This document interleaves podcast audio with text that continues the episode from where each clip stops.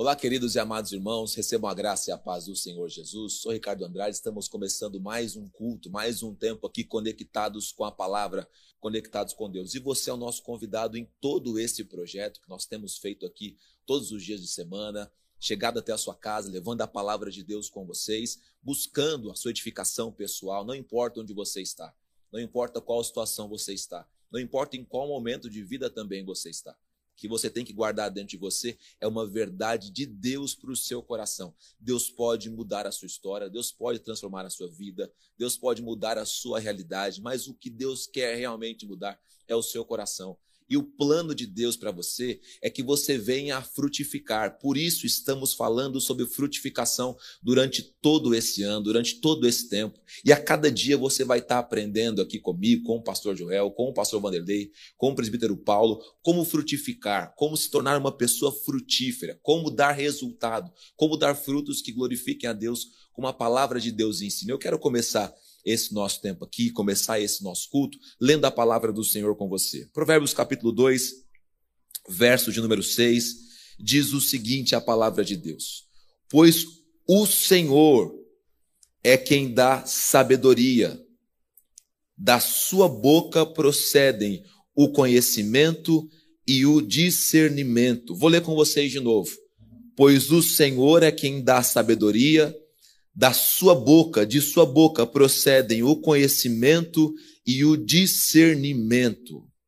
É da parte de Deus que nós vamos receber tudo o que nós precisamos. E nós precisamos disso que ele nos disse aqui.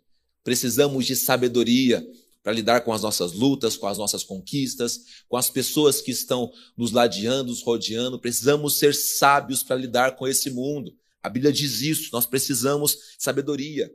Um dos apóstolos de Jesus disse: Se você quer sabedoria, peça a Deus. O apóstolo Tiago diz isso. Peça a Deus, pois ele dá livremente. Deus não guarda sabedoria para si, ele quer distribuir, quer que você saiba, para que isso para que da sua boca venha o conhecimento e o discernimento, coisas que nós precisamos e precisamos muito também. Então se concentra, então volta o seu coração, então se prepara para receber da parte de Deus sabedoria, revelação da palavra e graça e poder de Deus para a sua situação, para aquilo que está vivendo aí. Nossa oração é essa. Eu quero começar esse culto junto com você, orando alguns, alguns segundos com você. Quero que você feche seus olhos. No nome de Jesus, Pai, começamos mais uma noite na tua presença e pedimos o teu cuidado, o teu favor, Deus. Vem fazer, Deus, presente entre nós, vem impactar nossa vida e vem nos abençoar, Pai. A nossa oração a Ti é o nosso clamor e o nosso pedido diante do Senhor, em nome de Jesus Cristo.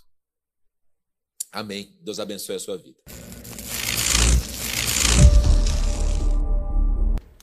Olá, queridos amigos e irmãos, recebam a graça e a paz do Senhor Jesus. Sou o pastor Ricardo Andrade, estou aqui para, junto com você, voltarmos aos nossos estudos, nos concentrarmos numa vida frutífera. Estamos meditando, pensando, estudando o Sermão do Monte, Mateus capítulo 5, onde dos versos 1 até o verso de número 12, Jesus vai nos ensinando como ser uma pessoa frutífera, nos dando instruções. Ele começa dizendo o texto ali sobre os bem-aventurados. Isso é uma série de coisas que as pessoas mais do que felizes, que é o que significa esse bem-aventurados, possuem na sua vida, têm em si, colocam em prática, executam. E você também pode ser alguém que frutifica e ser um bem-aventurado, porque todos os bem-aventurados frutificam, dão resultado que glorificam, que exaltam a Deus, que bendizem o nome do Senhor. Quero te incentivar também, no começo dessa mensagem aqui, a que você vá assistir os outros programas, os outros episódios, para que você possa entender desde o primeiro bem, desde a primeira bem-aventurança, o que fazer, como agir, o que ser,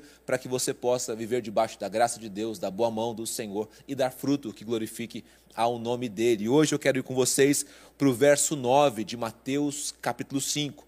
Mateus 5, verso 9 é o texto base para, nossa, para o nosso pensamento e meditação hoje aqui. O texto está dizendo o seguinte: Bem-aventurados pacificadores, pois serão chamados filhos de Deus. Bem-aventurados pacificadores, pois serão chamados filhos de Deus. O pacificador é aquela pessoa que está buscando estabelecer a paz, é aquela pessoa que está buscando pacificar, apaziguar, trazer paz ao ambiente. E nós sabemos que, como filhos de Deus, sabemos que, como servos de Deus, somos esse tipo de pessoa. A pessoa que leva a paz no ambiente. O apóstolo Paulo escreve aos Romanos, capítulo 1, ele diz duas coisas muito importantes para mim, significativas. Ele disse: graça e paz.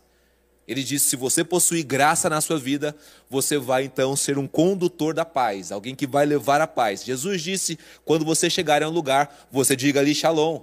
E se a paz do Senhor estiver ali, ela vai reinar e vai voltar para você. Então nós precisamos demais sermos esse grupo de pessoas que levam a paz, que carregam a paz, são condutores da paz, que são esses pacificadores, porque assim as pessoas nos reconhecerão, nos chamarão, perceberão que nós somos filhos de Deus.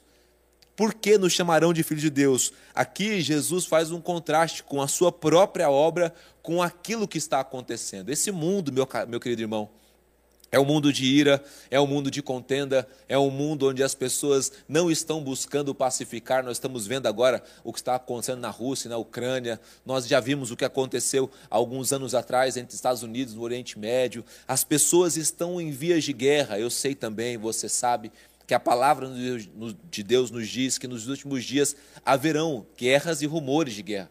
Então pode ser uma confirmação do final dos tempos, mas para nós nada muda. Nós fomos chamados para sermos pacificadores e precisamos colocar isso em prática. Porque eu disse que é um paralelo entre a obra de Jesus e aquilo que nós fazemos no nosso dia a dia. Porque Jesus foi o pacificador no sentido de pacificar a nossa relação com Deus, com Deus Pai. Todo o Antigo Testamento é fundamentado nas ofertas que são oferecidas, nos sacrifícios que são oferecidos, nos holocaustos que são oferecidos. E o que são os sacrifícios, as ofertas? Alguns têm uma destinação específica, mas a maioria deles é para que exista um apaziguar da ira de Deus com o povo de Israel. Sempre quando o povo ia lá e sacrificava, ou no dia da expiação, ou em qualquer outro momento, era para que apaziguasse a ira de Deus com relação a eles. E depois o autor de Hebreus diz o seguinte: agora, de uma vez por todas, foi dado o sacrifício perpétuo. Ou seja, Jesus é esse sacrifício perpétuo pelo perdão dos nossos pecados, e hoje nos trazemos, hoje nós temos, na verdade, melhor dizendo, paz com Deus. E é isso que está dizendo Romanos capítulo 5, versos 1 e 2, que eu quero que você anote aí e abra também na sua casa a sua Bíblia. Romanos capítulo 5, versos 1 e verso 2. Está dizendo assim a palavra de Deus. Tendo sido, pois, justificados pela fé, temos paz com Deus. Olha o pacificador entrando aqui. Por nosso Senhor Jesus Cristo, por meio de quem obtivemos acesso pela fé a essa graça na qual agora estamos firmes e nos gloriamos na esperança da glória de Deus. Ou seja, através do sacrifício de Jesus, nós temos acesso agora a ter paz com Deus. Aquilo que Jesus fez foi um sacrifício ininterrupto, foi um sacrifício que vale para todo sempre, através da nossa crença, da nossa fé, da nossa esperança e confiança nesse sacrifício, estamos em paz com Deus. Pensa, meu amado irmão, o tempo que a gente viveu sem ter paz com Deus, quanta luta que a gente enfrentou, quanta situação complicada que a gente passou, mas agora não, agora nós fomos chamados filhos de Deus, agora nós estamos em tranquilidade com o nosso Criador, estamos em paz com o nosso Pai, estamos tranquilos diante de Deus. E hoje nós precisamos carregar essa paz junto conosco. Olha o que Jesus diz também em João capítulo 14, verso de número 27. Deixo-lhes a paz, a minha paz eu lhes dou não como o mundo dá. Por isso, não se turbe vossos corações, nem tenham medo. Jesus nos entrega a paz dele. Jesus nos dá a paz dele. Para quê? Para guardarmos numa sacola, para ficarmos andando com ela para cima e para baixo sem fazer nada? Não. Agora nós somos pacificadores. Somos pessoas que estão carregando a paz do Senhor por onde for, estamos semeando a paz nos ambientes em que Deus nos leva. Não deixe o inimigo te vencer nesse sentido. Por quê? Porque geralmente a gente é, quer resolver situações levando a contenda, levando a discussão. Outro dia um amigo disse assim: não, que nós precisamos fazer uma acariação dessa situação. E eu pensei comigo, acarear a situação geralmente vai levar à contenda, colocar duas pessoas com divergências, uma na frente da outra, para saber, meu irmão, leva a paz, dá uma palavra que apazigua. O provérbio diz que a palavra branda, ela apazigua a ira. seja um, um anunciador da paz. Você tem a paz, Jesus disse aqui: eu estou dando a paz para vocês. Não é paz circunstancial, não é paz momentânea, não é a paz que o mundo dá, é uma paz que vem do alto sobre a vida de vocês, é a paz de vocês estarem em paz com Deus. Precisamos carregar essa paz. E aprendemos aqui com Jesus que devemos ser pacificadores para que sejamos reconhecidos como filhos de Deus. Você não vai encontrar ou, na verdade, você pode até encontrar, mas pessoas que estão indo contra a palavra, semeadores de contenda, semeadores de ira. O Paulo diz o seguinte: olha, você vai levantar as mãos, que seja sem ira e nem contenda. O Paulo também diz o seguinte: entra, entra em, em juízo com as pessoas para que você possa ter as suas orações respondidas em ira, em contenda, em transtornos, em dificuldades. Não vamos conseguir sermos reconhecidos como filhos de Deus, sermos chamados filhos de Deus, porque nós somos pessoas que estão carregando a paz por onde for, promotores da paz. Então, nossa, nossa função, a nossa missão é levar paz por onde estivermos. Sabemos que recebemos a paz do Senhor sobre a nossa vida e hoje nós temos condição plena e total, então, de carregar essa paz nós não a produzimos por conta própria, nós não fizemos num laboratório, nós não criamos essa paz, essa paz nos foi dada, como diz aqui João capítulo 14. Eu recebi de Deus a paz de Deus no meu coração, na minha mente. Eu posso andar hoje em paz, porque sobre mim já não há condenação, sobre mim já não há mais é, o martírio do pecado, sobre mim o sangue de Jesus paira e reina e me domina, então eu posso caminhar em paz, em tranquilidade com Deus. Eu não tenho dívidas com Satanás. O o, inimigo não tem mais autoridade na minha vida, então eu estou em paz interior, eu estou em paz exterior, eu estou tranquilo, estou caminhando em plena paz. E agora Deus me levanta, e Deus te levanta, para que nós sejamos promotores da paz também entre os homens e Deus. Mas, pastor Ricardo, Timóteo não diz que só existe um mediador entre Deus e os homens, Jesus Cristo, o homem, é verdade. Mas olha comigo o que Paulo está dizendo aos Coríntios. Segunda carta aos Coríntios, capítulo de número 5, versos 18 e 19. 2 Coríntios 5, 18 e 19. Tudo isso provém de Deus que nos reconciliou consigo mesmo por meio de Cristo. Está falando daquela, daquela reconciliação, do tratado de paz através do sacrifício de Cristo. E nos deu o ministério da reconciliação me explica, Ricardo, o texto explica. Ou seja, que Deus em Cristo estava reconciliando consigo o mundo. Deus Pai reconciliou o mundo através do seu Filho, não lançando em conta o pecado dos homens, fazendo expiação pelo pecado dos homens através do sacrifício de Jesus. E o finalzinho desse verso 19 diz o seguinte: o que agora nós temos que fazer? E a nós confiou a mensagem da reconciliação. Então agora eu sou um condutor da paz porque eu tenho a paz de Jesus. Eu sei que eu sou bem-aventurado se eu carregar a paz de Jesus. E agora o apóstolo Paulo, com uma, com uma revelação de Deus, diz o seguinte: agora você carrega uma mensagem de paz. Uma mensagem que reconcilia pessoas, alerta pessoas, mostra a pessoas que elas têm condições de reconciliarem com o seu Criador. Agora nós temos a paz de Deus morando dentro de nós nós temos a tranquilidade do espírito, nós não temos mais o medo, o receio da eternidade, da volta de Cristo, e agora nós temos a mensagem que carrega a paz das pessoas. São centenas de milhares de pessoas nesse mundo afora, dormindo somente tomando remédios. São centenas de milhares de pessoas aqui no nosso bairro, em qualquer outro lugar, que estão com problemas psicossomáticos que estão dando valor e vazão a palavras de maldição, que estão dando valor e vazão a palavras destrutivas, a palavras que vêm para corromper, palavras que vêm para destruir e não construir. E o Paulo está dizendo para mim para você o seguinte: vocês possuem a mensagem da reconciliação. Use essa mensagem de paz, porque o que as pessoas precisam saber é que existe um caminho para que ela possa viver longe de todas essas coisas.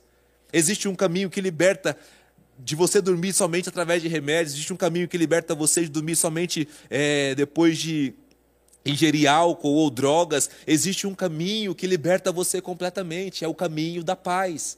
quando você se reconcilia com o seu Criador, quando você tem o seu coração preenchido pela presença de Deus, isso vai colocando para fora, essa presença poderosa, vai colocando para fora tudo aquilo que não faz bem para você e vai trazendo dentro de você aquilo que você mais precisa, que é paz, que é tranquilidade.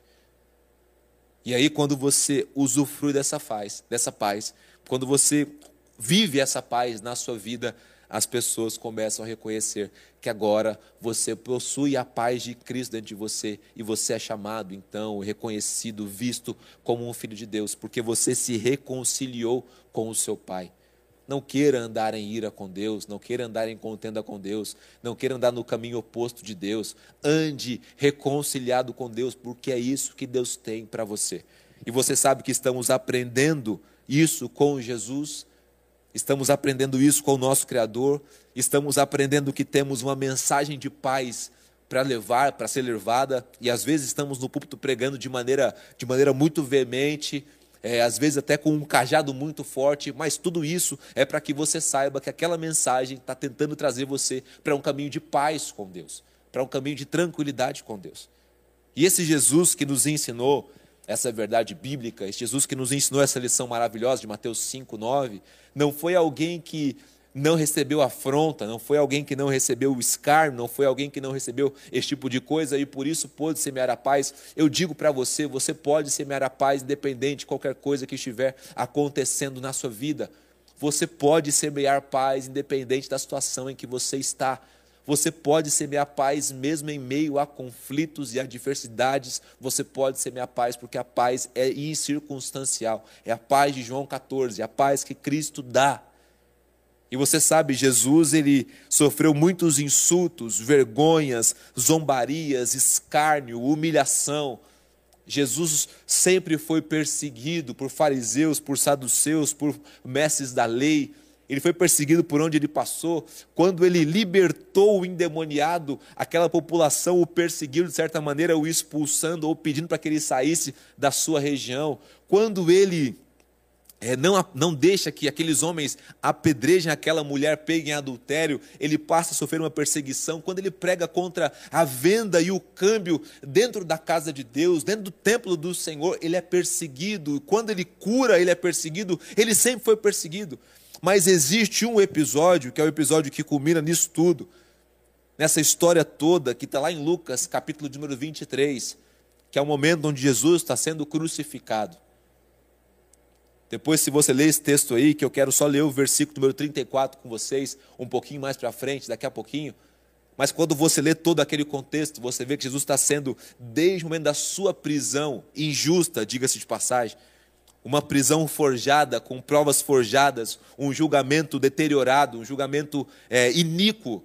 Desde a sua prisão, ele começa a sofrer humilhação e escárnio, afronta, batem na cara dele, humilham-no e depois o açoitam, deixam as costas de Jesus em carne viva, e depois o humilham com uma coroa de espinhos, e depois colocam uma capa romana sobre ele, dizendo que ele é o rei dos judeus, e depois crucificam Jesus de maneira totalmente torpe, e depois dão a ele a imputação de um incidente romano, de alguém que vai contra as leis de Roma, e depois mais humilhação. Os guardas dizem: se tu és mesmo que disse, desce daí sozinho, salva-te a ti mesmo. Alguns, alguns judeus dizem: você consegue destruir o templo em três dias, não consegue salvar-se a si mesmo, continua sofrendo humilhação, continua sofrendo escárnio, continua sofrendo é, vergonha.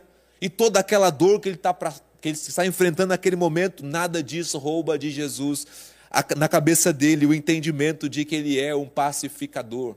Primeiro, que ele sabe da sua missão, você tem que saber também da sua missão. Segundo, que ele sabe que aquilo faz parte do processo, nós não podemos é, compreender situações dessa como uma coisa é, fora do processo de Deus, não, fazia parte do processo de Deus que Jesus estivesse passando por aquilo, mas quando chega aqui no verso de número 34, Jesus poderia pedir para que Deus mandasse raios dos céus, Jesus poderia pedir para que Deus fizesse como foi no Egito, situações é, inesperadas acontecerem, fogo cair do céu, como Elias pediu e fogo caiu. Jesus poderia pedir que fogo caísse, mas um pacificador entrega a paz que ele tem sempre. Um pacificador entrega sempre aquilo que está dentro do seu coração. Encha o seu coração com a paz de Deus. Encha o seu coração com a paz do Senhor. E quando chega aqui no verso 34, vai aparecer na tela para a gente poder ler juntos aí. Ao invés de Jesus responder com toda a ira, ele entrega aquilo que ele tem. O verso de número 34 está dizendo o seguinte: presta muita atenção aí. Pai, perdoa, pois não sabem o que estão fazendo. Aí o finalzinho do texto diz que então eles dividiram as roupas é, entre si, tirando as sortes. A gente precisa pensar nisso, porque Jesus poderia ter respondido com ira, com contenda, enfim, poderia ter despejado um monte de coisas sobre eles ali, mas ele não faz. E está aqui a nossa, a nossa prática de vida. Está aqui a nossa realidade. Porque a gente pode ser escarnecido, pode ser humilhado, pode sofrer dor, pode ser perseguido, pode ser envergonhado, pode ser insultado. Nada disso muda aquilo que nós somos. E o que nós somos, pastor? Bem-aventurados, somos pacificadores, somos pessoas que querem ser chamadas e são reconhecidas como filhos de Deus. E como o filho de Deus responde a escárnio, a esse tipo de toda coisa? Pai, perdoa. Perdoa essas pessoas, elas não sabem o que elas estão fazendo. Essa é a nossa postura, essa é a nossa ação prática. Não, imputa, não imputar ira sobre as pessoas, ira de Deus. Você vai ouvir muito crente é, condenando pessoas. Hoje nós temos é, louvores que falam muito sobre isso, às vezes pregações que falam sobre isso, sobre Deus vai julgar sua causa. Meu amado, nós somos chamados para sermos pacificadores. O nosso chamado verdadeiro é para sermos o que Paulo está dizendo aqui, sermos pessoas que estão reconciliando outras pessoas com Deus através da paz, levando uma mensagem de paz, levando uma mensagem que vai conduzir essas pessoas ao príncipe da paz. Pensa, porque eu tenho certeza que é isso que Deus tem para a sua vida, que é isso que Deus quer de você, que Deus quer de mim. E nas suas contendas, nas suas lutas, nas situações da sua vida, você aplique sempre paz Talvez nessa noite ainda você tenha a chance de responder alguém à altura daquilo que ele está te fazendo, ou pode responder com uma palavra de paz. Ou você pode dar aquilo que qualquer pessoa nesse mundo daria, ou você pode dar a essa pessoa a paz que ninguém consegue entender. Jesus mesmo disse: se você amar o seu inimigo como você ama aquele que você ama, você, na verdade, se você não amar o seu inimigo, você não está fazendo nada demais. Agora, quando a gente ama o nosso inimigo, estamos colocando brasas vivas sobre as suas cabeças. Vamos fazer com que eles pensem, meditem naquilo. Por que estamos agindo daquela maneira? Porque pacificadores serão chamados filhos de Deus. Que Deus te abençoe e te fortaleça nessa mensagem. Coloque em prática isso, em nome de Jesus. Feche seus olhos que eu quero orar com você. Abençoa, Pai, mais uma vez a nossa vida e que nós possamos, no nome de Jesus, sermos pacificadores, Pai. Por onde passarmos, possamos levar a paz. Ajuda esse irmão, ajuda essa irmã que está lutando contra o seu temperamento, está lutando contra o seu jeito de ser, está lutando ainda contra essas coisas e ajuda ele a vencer, ajuda ela a vencer, a prevalecer, Senhor. E ter sempre nos seus lábios uma palavra de paz, Pai. Se não for uma obra do Espírito, nós não vamos conseguir. Por isso, nós pedimos a Ti, Espírito Santo, que nos ajude e nos abençoe. Pai. Queremos ser chamados filhos de Deus. Glória ao nome de Jesus. Ficamos por aqui nessa noite. Um forte abraço para você. A gente volta semana que vem com mais um estudo sobre o Sermão do Monte. Forte abraço, até lá.